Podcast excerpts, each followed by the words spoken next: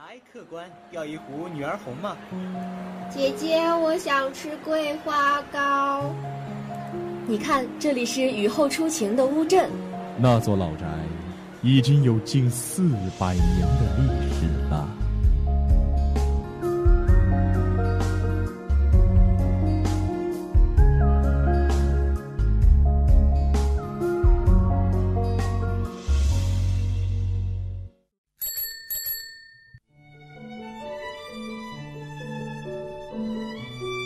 在巷子的那一头看风景，我站在巷子的这头看你。昨天的阳光被外婆酿成了米酒，今天的人间依然烟火辉煌。这里是 FM 九十五点二，畅谈方圆五百里，遍览俗世千万家。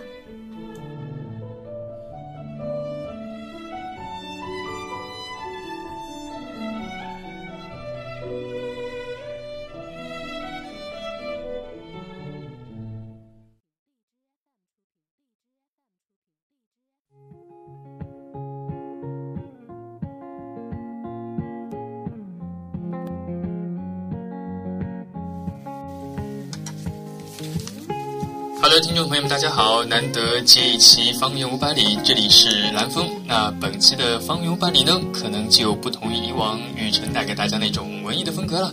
但是既然有幸接到了这档节目啊，蓝峰当然就要把握一下这个机会，跟大家唠一会儿嗑啦。那好了，闲话还是不多说了吧。本期的《方圆》呢，仍旧是三个板块的内容，先是三条精彩小资讯，然后今天的高能玩家秀呢，是给大家介绍。一个红铜鼓民族舞蹈展演，来听这个题目好像不是特别有意思，不过没关系。最后在啊不远方呢，推荐了两个爬山的好去处。稍后进入我们的方圆五百里。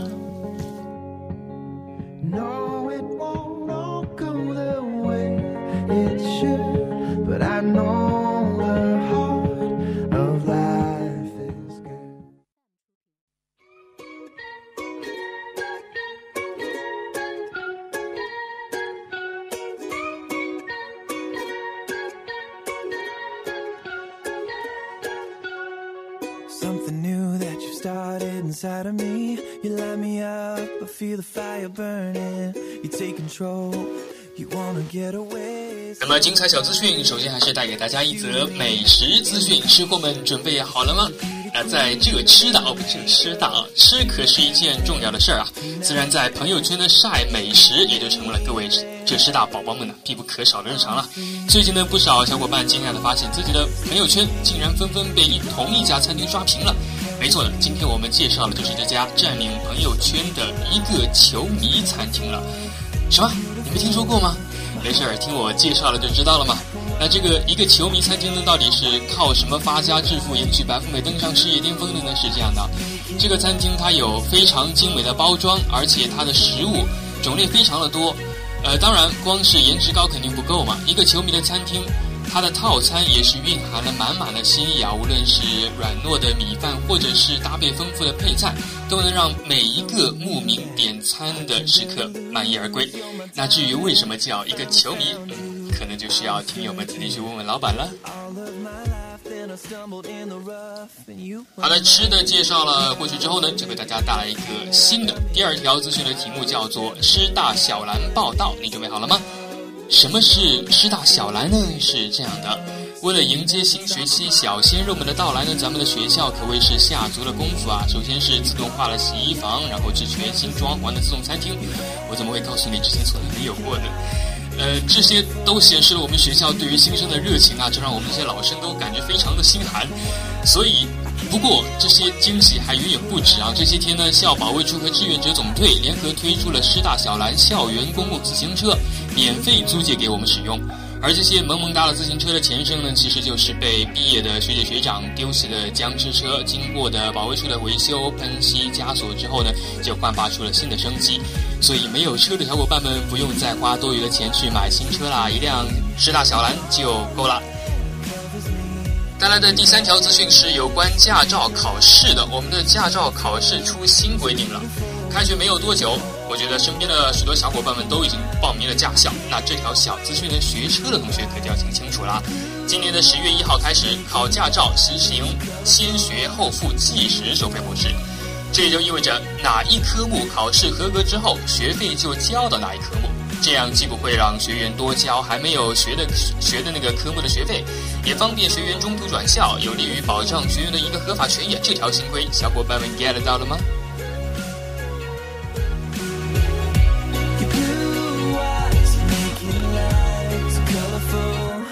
刚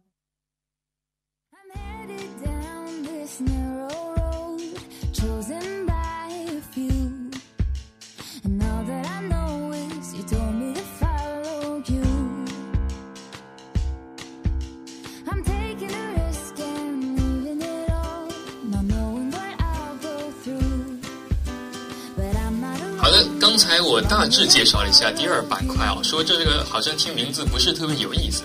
其实它真正的那个名字是这样的，呃，第二板块呢，它叫做最炫民族风，哎，听起来有点乡土气息，跟那首歌是一样的名字。所以这个到底是怎么回事呢？那我觉得还是事先稍微介绍一下吧。就是二零一六年呢，是我们中国的中国东盟教育交流年。而且我们的第十一届红铜鼓中国东盟艺术教育成果展演呢，也是在这一年进行的。所以这次的高能玩家秀主要就是介绍这一个展演，有因为它是一场民族舞蹈的一个展演。呃，所以今天请到了一个非常厉害的嘉宾。哎，我还是先不介绍他，让他来自己介绍一下自己吧。Hello，大家好，我是善良可爱、天真活泼、优雅大方的卤蛋。啊，是来自音乐学院舞蹈表演一四一的刘露丹。前面这么一大串的形容词让我有点吃惊啊！不过看这个，大家当然看不到了，我是可以看到的嘛。那这个形容词呢，我在这里就非常贴切。那还是呃，刚才介绍了一个红铜鼓，它是一个展演，所以我其实很想知道，就是呃，为什么要去参加这个展演呢？嗯，它其实这件事情的起因是这样的。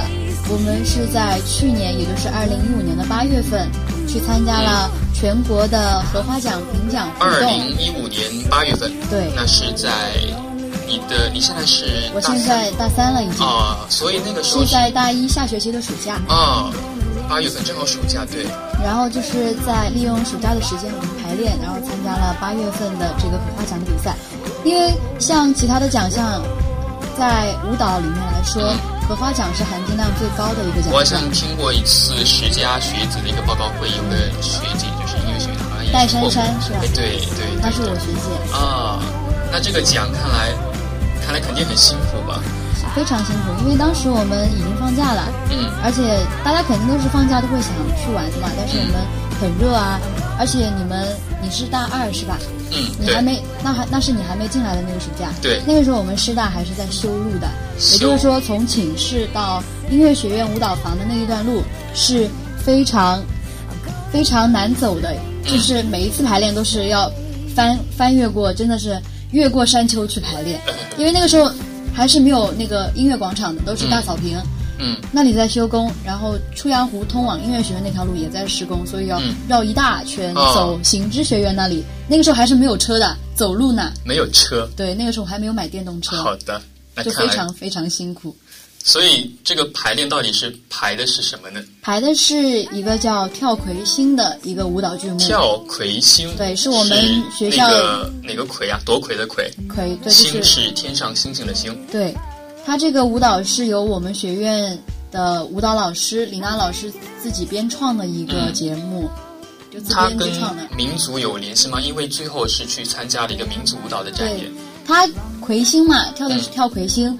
他的这个主要的主角呢，就是在我们金华，金华不是叫婺城吗？对，婺城非常有名的就是婺剧。对我呃，对，而魁星就是婺剧里面的一个角色。嗯。然后它这个我们这个舞蹈大概是，呃，分点斗、请帽、抢帽和夺魁这几个环节，就是环环相扣，然后组成的一个舞蹈。它的剧情是这样子，听不懂啊，就是大概给你讲一个故事吧。其实，在很久之前，呃，不是很久之前，到现在，金华的人都有这样的习俗。比如说，你家里面有今年有要高考的学生的话，他可能就这个村子里就会请。非常就请一个戏班子嗯来专门唱这个婺剧。那这个婺剧是什么内容呢？就是关于魁星点斗的故事，魁星是一个人吗？所以就是一个神话的一个角色，就是一个神仙，啊，就是状元状元星文曲星的这个意思。哦对哦，然后他就点斗，为什么要点点斗？因为他是他这个角色是男生女相，对，男男生男生女相男生呃女相的一个角色。嗯嗯然后他手上会有一支笔，对，一支笔，他这个笔。因为神话了嘛，所以它这个笔的寓意就是，这个笔，你记不记得小时候我们照相都会在中额头中间点一个。红色的，对。就有点那种寓意，就是它这个点斗点点点点在你的额头上，那么你就能高高中对。哦，所以是取一个吉祥。对，一个非常吉祥的一个寓意。所以刚才说的第一个部分，就是第一个环节就是点斗，对，就是拿一支毛笔在额头上点一个，没有那个时候，因为我们这个舞蹈它必须要首尾呼应嘛。嗯它第一个只是魁星，一个高出来的魁星只是在做点抖的动作，但是没有对象。啊，它直到最后的时候，然后那个时候有一个状元帽，有个道具是状元帽，就是嗯所以所以前面会有一个请帽，对请帽，然后抢帽。到后面，因为大家都想当状元啊，就会肯定要抢那个帽子。然后最后就是，呃，高中就是一个其中有一个抢对，到了帽子有一个抢，到了就是把自己的面具，因为我们跳这个舞是咬着面具戴，嗯。咬着面具跳，就是有一种神话的一个感觉。咬着面具，对，就是一个自己画的，呃，也不是自己画，就是请一个已经去世的一个呃老大师嗯做的一个面具，就是每个人一个现在去世了，呃已经去世了。嗯。然后就是他的这个面具，然后一直作为我们的一个道具，就是一直用到今天。嗯，就是咬着，它是面具，里面具对有一根杠子，嗯。对，你就咬上去，嗯。就在咬的过程中做完整个舞蹈的动作。其实非常辛苦的，你咬过之后，因为像我像我是女孩子啊，但是对。在我们学院我都是当男孩子用的，嗯。所以我们有出现扛人的一些动作，我也要嗯。上的。上的时候就必须咬紧面具，因为有的时候人上面是深深的扛一个人呐、嗯就很痛，就是很很重，就会死咬着那个面具，嗯因为怕它掉。嗯然后一般都是我们训练完咬完面具之后，都是就是下下颚这个下巴这里、嘴巴。就是吃饭的时候，你就算就算吃豆腐，你就会有一点痛感，嗯，就是非常辛苦的一件事情。所以那那但是还是非常感谢我们老师，因为我们老师都是每他不是说呃像其他老师排练那样，就是把你嗯单纯留在这里，就是不管你跳的怎么样，都要把你留在这里，一定要把你的时间凑够。我们老师是他把一个那个当时排练是把每一个阶段有的目标写下来，比如说嗯八月呃七月几号到几号我们要完成什么什么目标，在七月几号几号完成哪个队形上的目标，就这样子一直排练下来。就其实还是虽然辛苦，但是排练的时光还是很愉快的，很轻松的。所以最后的效果是荷花奖这边拿了是拿到了十佳作品奖，啊，对，已经因为当时我们去参加这个荷花奖，其实专业来讲，我们并不是这个奖项的参赛的非常有力的一个选手，嗯嗯。因为他参加比赛的还有很多其他歌剧舞剧院的，全国性的舞对全国性的比赛，因为他参加这个比赛，其实像那些歌剧舞剧院的人会比较吃香一点，因为他们毕竟专业也在也摆在那里，就是。而我们毕竟是学生，因为他们出去工作就是这样的工作，所以肯定比我们要老练一点。人家是专业的，对，所以拿到这个奖，其实我们老师还是挺开心的，大家也很欣慰。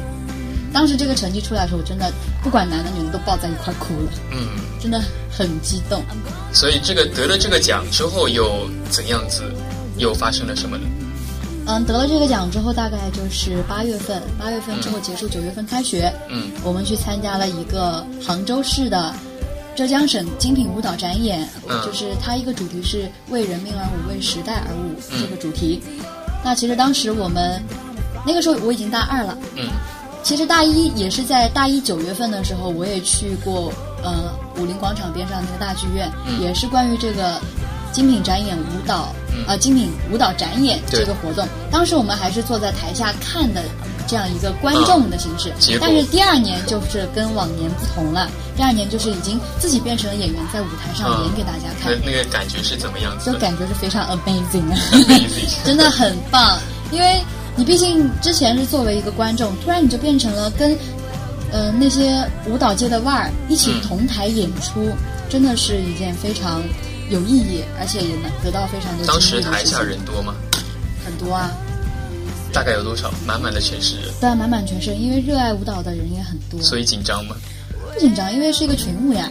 群舞，对，大家都在，没有什么好怕，老师也在。对，我记得我之前去那个呃合唱的时候，你会紧张，啊 还会带点紧张，可能还是你脸皮还不够，脸皮还不够修炼到那个层次。其实像我们舞蹈演员，就是很多都是非常热爱舞台的，天生为舞台而生。嗯。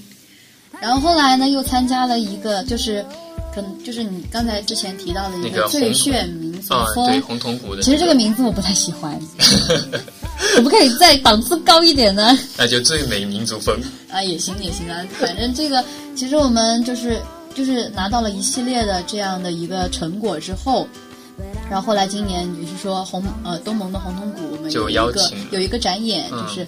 嗯，也是先自己送了节目上去，嗯，就是他通过一层一层的筛选，因为它毕竟是一个国际性的大项目嘛，嗯，就是一个大节啊比较大的一个国际盛会。它这个东盟是是整个一大片的，就是除了中国之外的都有来参加。对中国也有，然后东盟就是东南亚的一些国家跟中国组成的一个叫东盟的组织，然后他们在呃在南宁已经呃组织非常多年了这个活动。南宁是在。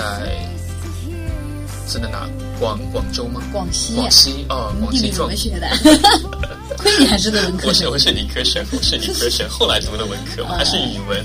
好吧，那其实他这个，嗯，社会还是让我们学到的东西比较多，因为毕竟不是比赛，嗯，是一个展演。对，是嗯，是一个展演，但是学到东西还是很多，因为你在展演的过程中，你也要去。我们第一天去，嗯，就是已经去参加了。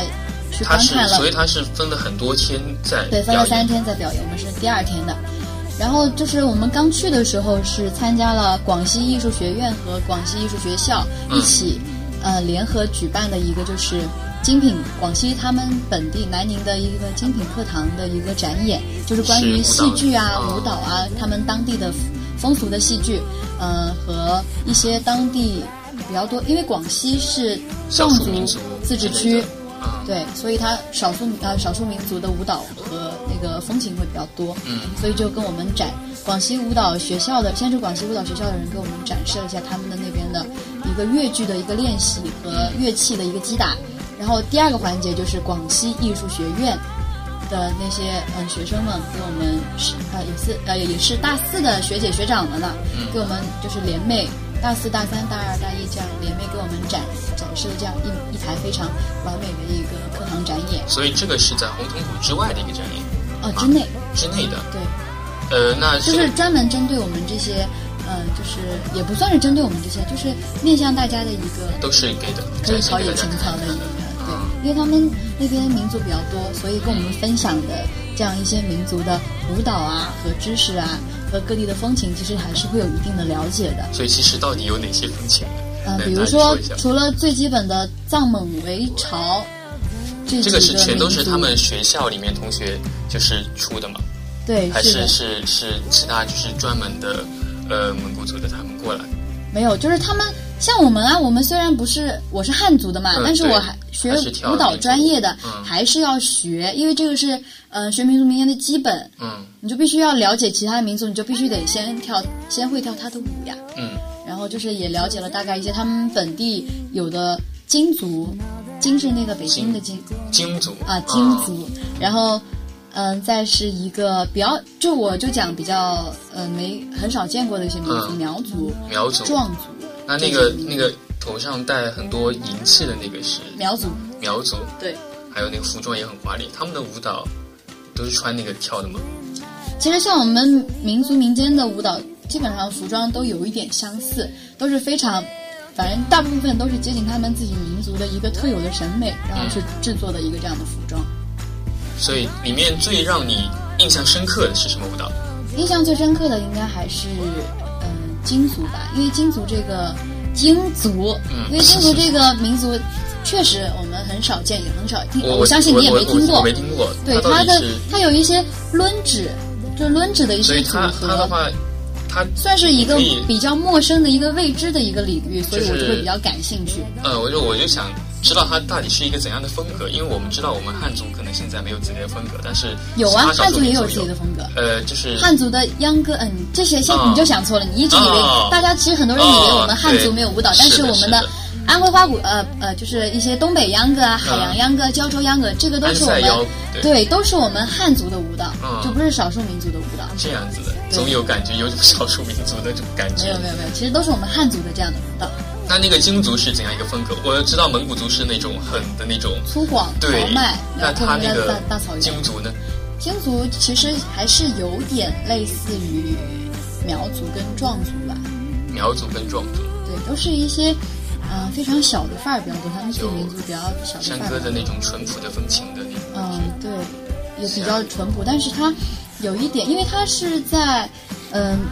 缅甸好像是，我记得好像是缅甸和中国的交界，我也忘记了，反正就是东南亚一个国家跟中国交边界一个，嗯，就是存在的一个民族，所以它的舞蹈风格还混合了一些东南亚国家的一样一点的这种感觉。那到底是有些哪些动作要领让你感觉到大概这样的一个风格感觉？没有，就是大概的动作要领，其实我讲也讲不出来，我跳给你看，大家也看不懂呀。但可能有些有不一样，比如说我们可能够看出来拉丁舞跟我们一些民族舞的那种感觉。就他的步伐跟他手上的动作都是不一样的。嗯，比如说他像这个抡指，就是他一个个手掌。从小拇指开始摁下来，知道？呃，你这个摁下来就是张 开张开五个手指头，然后慢慢抡下来，这个也是一个他那边一个独有的动作。嗯，然后还有一些脚步上的，其实我也不太，现在已经呃有一个多月了吧，我也不是很清楚。嗯。都是在下面看的，反正就是跟其他民族还是有很大的区别的这样的一个舞蹈。嗯，大致能让你有什么词来形容？嗯，非常的也算是非常优雅的一个舞蹈，非常美丽。其实像这种舞蹈，就是我们看完这一台展演之后，整个人的感觉就是觉得我们好像学的东西还不够。嗯，就是觉得他们的这些组合，我们看了之后。就发现自己就心里面就会产生一种就是更多的学习欲望，就会想要说这个民族那么好看，我也想学，我也想学到更多的东西。因为毕竟这些知识这种东西，舞蹈知识这种东西，不是说你学一天两天就能学成的。都说台上一分钟，台下十年功。其实我们要积累啊积累的东西要非常的多。就就算是练民族民间舞的同学，他还是要每天从一点一滴的软开度啊、压腿啊。压胯、压腰这些最基本的东西开始的，特别是我们有五十六个民族，你想学的话啊，其实五十六个民族它并不是全部都要学完，所以说 要学完了那就有一点心累了。其实它是比较，它其实就是针对几个比较突出的一个民族，因为很多民族它的舞蹈风格都有点像，因为居住的地方比较相近，所以就是像我们学舞蹈的，还是要多多出去采风。这样子就是了解各个地方的民俗啊、风俗习惯啊，还有一些他们这些从以前传过来的这样的一些习俗，就会让我们内心就会起到一个非常大的一个就是学习的欲望，嗯，和一些共鸣，嗯，因为毕竟很你很多事情你学了才知道你有多么不懂这个东西。其实有的时候你说你没有学过这个东西，你没有学过，你会觉得自己什么都懂。但是你一旦学起来，你就会觉得自己的知识其实很匮乏。所以其实卤蛋这最后一句话，我觉得适用于很多，对，适用感觉适用于所有人都可以这么说。对，呃，我觉得每个人都应该有点机会出去看看最好了。对，当了解了那些新的东西之后，你会突然自己的心也会打开，对，心就打开了，就感觉学到的东西也会看到很多，眼界也会开。特别是还会有一种慢慢感觉继续上进的一个心。对。所以我觉得这也是卤蛋想最后想送给大家的。对，想要送给大家就是永远不要停下自己学习的这个脚步，因为永远你会发现有比你更优秀的人在比你更加努力的学习东西。那好的，我们谢谢卤蛋。不用谢。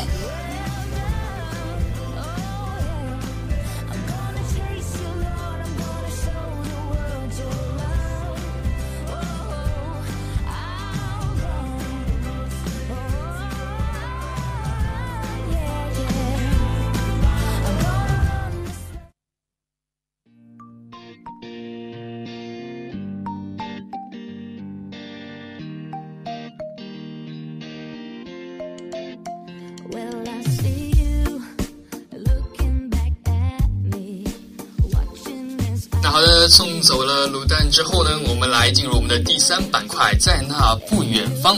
那刚才说了是送给大家两个爬山的好去处，那到底是哪两个地方呢？那首先第一个就是我们的尖峰山了。说到金华的九月份，像现在来看已经九月二十九号了，可是还是那么的热，虽然今天是下雨的。呃，当然国庆回来了之后，我觉得可能就不一样了，所以这个时候我们就可以一起去爬山了嘛。第一款就是推荐给大家，就是尖峰山。那么说到爬山，其实这诗人最容易想到的第一选择就是尖峰山。那为什么是尖峰山呢？因为这座山是尖的，所以它叫做尖峰山。我们有句校歌里面一句歌词叫做“我们在芙蓉峰下成长”，其实这个芙蓉峰也是尖峰山。我们。在学校大部分地方都能看到金峰山的影子，远看金峰山总会感觉它那个圆锥形的形状特别的震撼人。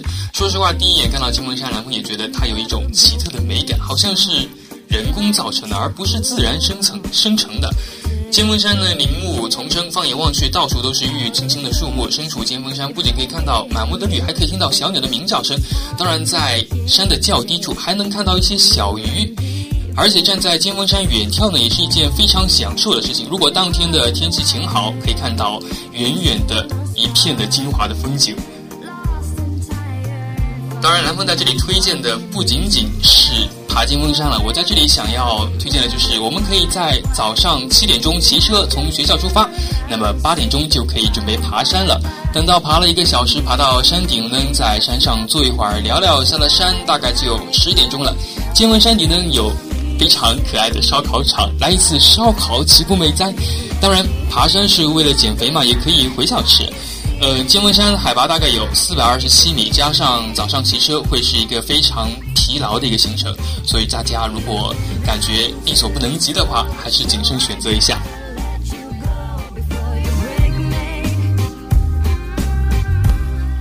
除了尖峰山，金华北山也是一个秋日的好去处啦。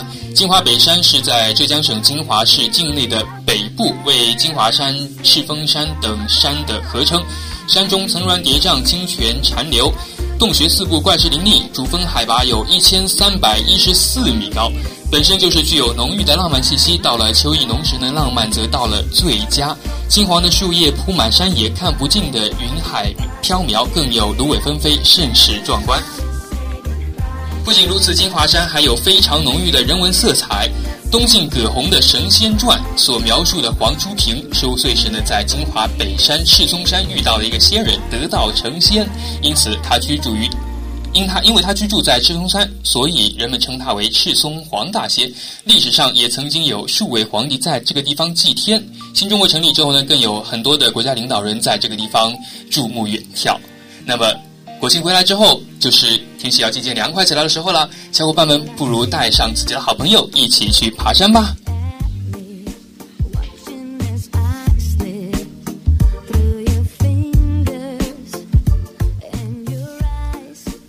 的方圆万里当中，我们为大家带来一个精致的餐厅，叫做一个球迷餐厅，以及两则小资讯，当然还有金华的好山好水和最炫民族舞的嘉宾分享。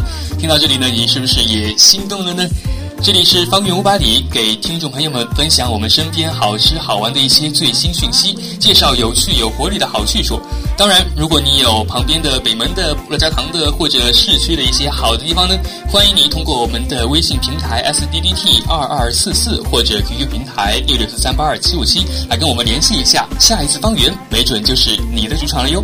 我是蓝峰，那么方圆五百里，我们下期再见，拜拜。